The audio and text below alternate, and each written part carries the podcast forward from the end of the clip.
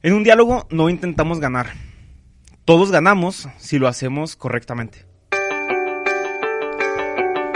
Hola, ¿qué tal? Soy Carlos Valles, apasionado por las cosas buenas y amor por los tacos. Busco llegar al corazón de las personas a través de mi voz para hacer de este mundo un lugar mejor.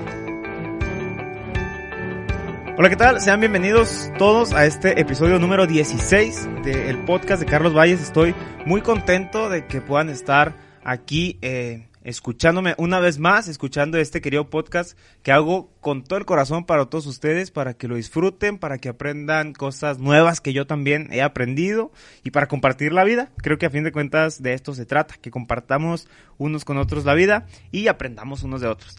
En esta ocasión, pues bueno, seguimos en cuarentena, seguimos en esta eh, época de estar en casa, seguimos en esta época de guardarnos un ratito, de dejar que los héroes sigan trabajando allá afuera contra este virus. Pero nosotros seguimos eh, aprendiendo, seguimos cultivándonos, seguimos consumiendo cosas interesantes que nos hacen mejores personas. Y bueno, pues en esta ocasión yo quiero colaborar a esa cuestión con un tema bien importante. Bueno, ahorita la verdad es que vivimos en una época donde digo, a partir de que las redes sociales explotaron y cada quien tiene un aparato, un dispositivo móvil, pues es bien, bien fácil que todos podamos dar una opinión, es bien fácil que todos podamos ser partícipes de los temas que están eh, en tendencia, por así decirlo, o de los temas que nos incumben a todos, y es importante y es bueno hacerlo. A mí en lo personal se me hace bien, bien fregón que, que podamos todos tener la capacidad de, de participar, de opinar, de, de dar a conocer nuestro punto de vista. Pero, sobre todo en estas épocas, me parece que, que es muy importante que empecemos a, a ver una distinción muy productiva y de mucho provecho, que es la discusión y el diálogo. Discusión o diálogo. A mí en lo personal esto desde hace tiempo me tiene como consternado, me tiene eh, pensándolo y reflexionándolo mucho, porque el hecho de que todos podamos emitir nuestra opinión no significa necesariamente que sepamos dialogar. El hecho de que sepamos todos eh, dar a conocer nuestros puntos de vista no necesariamente significa que seamos muy abiertos a escuchar la opinión del otro. Y específicamente en estos tiempos, bueno, yo aquí en, Chihuahua, se viven épocas de, de, mucha división en algunos puntos de vista, se viven épocas de mucha división en muchas eh, áreas de, nuestra sociedad. Y, esto es preocupante porque a fin de cuentas, pues, si algo que estamos haciendo ahorita, por ejemplo, es sacar de provecho que podemos unirnos para superar cosas que nos hacen bien a todos, pues bien, tendríamos que empezar a bajar ese, ese aprendizaje o ese provecho a cosas todavía aún un poquito más, incluso menos graves, por así decirlo, ¿no? Aprender a escuchar, aprender a dialogar. Muchas veces caemos en la tentación de discutir, de, emitir nuestro juicio, de emitir nuestros argumentos, de emitir nuestra opinión, pero casi siempre cayendo en, la discusión y no en el diálogo. Y, es que el propósito casi siempre, cuando caemos en una discusión, es, pues, evidentemente, es, ganar, ¿no? Es ganar. Cuando nosotros discutimos con alguien o cuando nosotros estamos eh, compartiendo, por así decirlo, ideas con alguien, casi siempre lo que tendemos o a lo que nos queremos eh, echar a la bolsa, pues es, es, el triunfo, ¿no? Es ganar. Y, y esto, pues, entender ganar como que el otro acepte mis puntos de vista. O, en otros casos, aceptar que, aceptar parte del punto de vista del otro, pero, pero que el mío sea el que prevalezca. O sea, que, que lo que diga yo sea lo que, pues lo que a fin de cuentas esté más por encima de los, de los otros, ¿no? Y, y esto a veces nos trae muchas, muchas consecuencias porque así, bajita la mano, pues tú podrías decir, bueno, una persona que discute mucho o una persona que le cuesta dialogar con los otros, es una persona aislada, es una persona que no siempre es bien recibida, no siempre es bien aceptada y esto, pues a fin de cuentas no es como que lo más padre, ¿no? A lo que podamos tender. Mira, yo te comparto rapidísimo. Diálogo viene del griego, se divide la palabra diálogo en dos partes. Dia, que es a través, a través de, y logos, que significa palabra. Entonces, el diálogo es a través de la palabra. ampliamente, ampliando el sentido de la palabra diálogo, nos evoca a que el diálogo da un sentido. Este sentido es el propósito al que tiende el diálogo. Es decir, de todo diálogo emana el que podamos tener un sentido. Por eso, cuando nosotros caemos en la discusión, no tienen sentido las discusiones porque es simplemente la lucha de poder entre que yo te quiero convencer a ti y tú me quieres convencer a mí. Pero en realidad no hay un diálogo que le dé sentido a lo que estamos eh, poniendo en tela de juicio, por así decirlo, ¿no?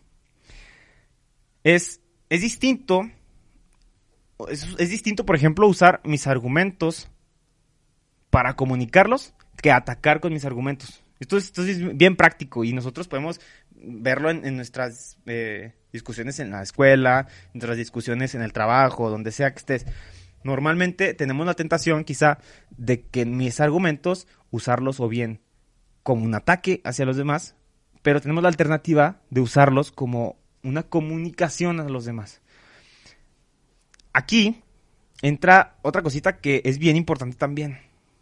¿Por qué estamos, por, qué estoy haciendo todo este embrollo? ¿Por qué estoy como diciéndote también todas las cosas de, de, de las cuestiones eh, del diálogo que da un sentido y que la discusión esto? Bueno, voy a esto. Es muy fácil que ahorita nos dividamos. Y hay algo también en medio de la discusión, el diálogo, que tenemos que estar bien pendientes, que es el prejuicio. Somos personas a veces muy prejuiciosas, a veces eh, el simple hecho de ver a una persona de tal o cual partido, de tal o cual escuela, de tal o cual, eh, no sé, religión, de tal o cual creencia este, espiritual, no sé, tenemos a ser prejuiciosos, ¿no? Y, y esto trae también consecuencias para que no se pueda suscitar un diálogo.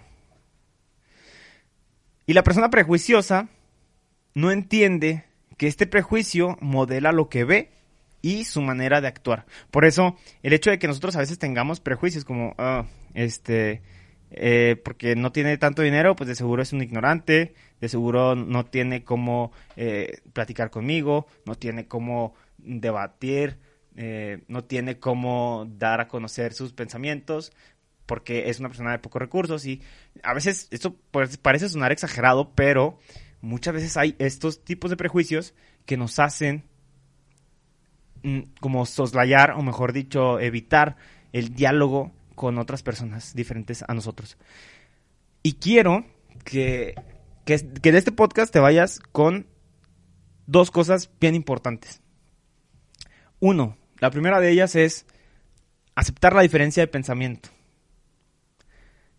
No todos pensamos igual, no todos pensamos igual, habrá siempre diferentes puntos de vista y qué bueno a mí en lo personal, qué bueno que hay diferentes puntos de vista, porque imagínate que todos pensáramos iguales.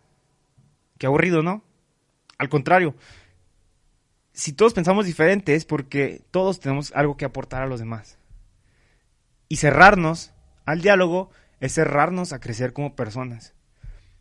Puede ser incluso a través de, bueno, en lo personal yo no, no caigo frecuentemente en esto, pero incluso a través de Facebook, ya ven cómo se hacen todas estas peleas en, en las publicaciones y que uno pone una cosa y el otro pone otro punto de vista, etcétera, etcétera. Y luego se lo toman un poquito personal y, y, se empieza a ver el conflicto. Pues bueno, esto es lo, precisamente lo que se tiene que evitar. El caer en el, en el conflicto, porque el verdadero diálogo el verdadero diálogo no es tratar de imponer lo que yo pienso a la otra persona. No es tratar de poner lo que yo digo como si fuera la verdad absoluta. Porque estaríamos también incluso cayendo en un absurdo. Claro que no. ¿Cómo nosotros vamos a tener la verdad, la verdad absoluta? Entonces, esto es importante, aceptar la diferencia de pensamiento. Qué bueno que todos pensamos distinto. Qué bueno. Y, y es importante porque esto nos va a dar una cosa también importante. Debatir, dialogar con alguien más, no es debatir en sí contra la persona. Es contra el argumento o contra lo que la persona piensa, cree o dice. Porque a veces hay una falacia, que ustedes la pueden buscar, se llama ad hominem, que esta falacia es atacar a la persona en lugar del argumento, ¿no? Supongamos que alguien te dice, este, eh, la Tierra es plana. Y la persona dice, bueno, ¿tú cómo vas a saber que la Tierra es plana si tú estás bien tonto? O si tú eh, no tienes tal o cual eh, habilidad. Tú ni siquiera sabes jugar fútbol. Bueno, suena tonto, pero básicamente es, es, esta cuestión de irse contra la persona en lugar de contra lo que la persona está diciendo. Aceptar la diferencia de pensamiento nos va a liberar de muchos conflictos. Y hoy nuestro mundo necesita que seamos cada vez más atentos a aceptar la diferencia. La diferencia es lo que nos hace crecer.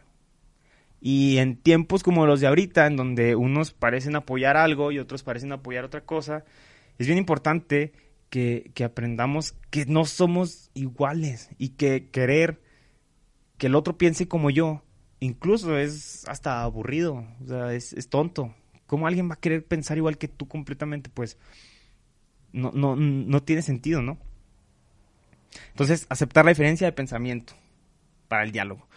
Y el segundo punto, defender desde la duda. Así le puse yo, defender desde la duda. Hay que tener mucha humildad también para saber aceptar cuando nosotros nos equivocamos o cuando nosotros no tenemos la verdad de algo o cuando nuestro pensamiento es incorrecto. Entonces, defender desde la duda es que iniciar el diálogo funciona más si ambos parten desde la duda de que lo que yo pienso puede que esté equivocado. Y muchas veces no, no cedemos a eso.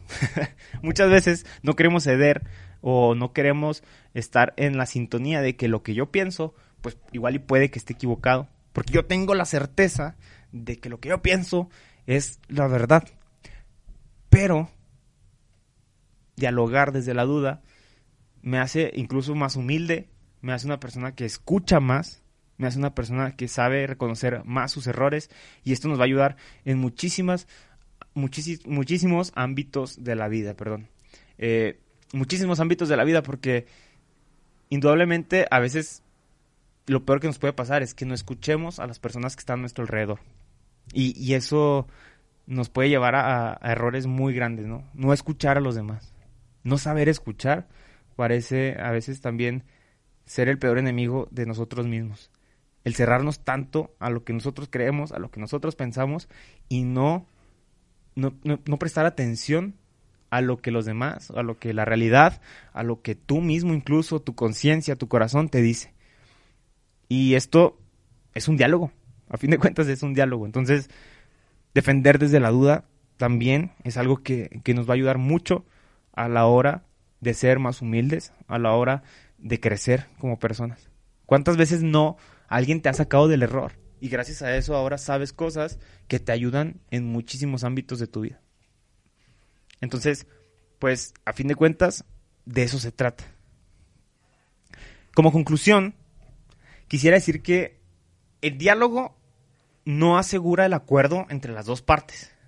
O sea, evitar la discusión y, tender al diálogo no quiere decir que tú y la otra persona van vayan a estar de acuerdo. A fin, al final este, van a decir, ah, ok, muy bien, vamos a estar completamente de acuerdo.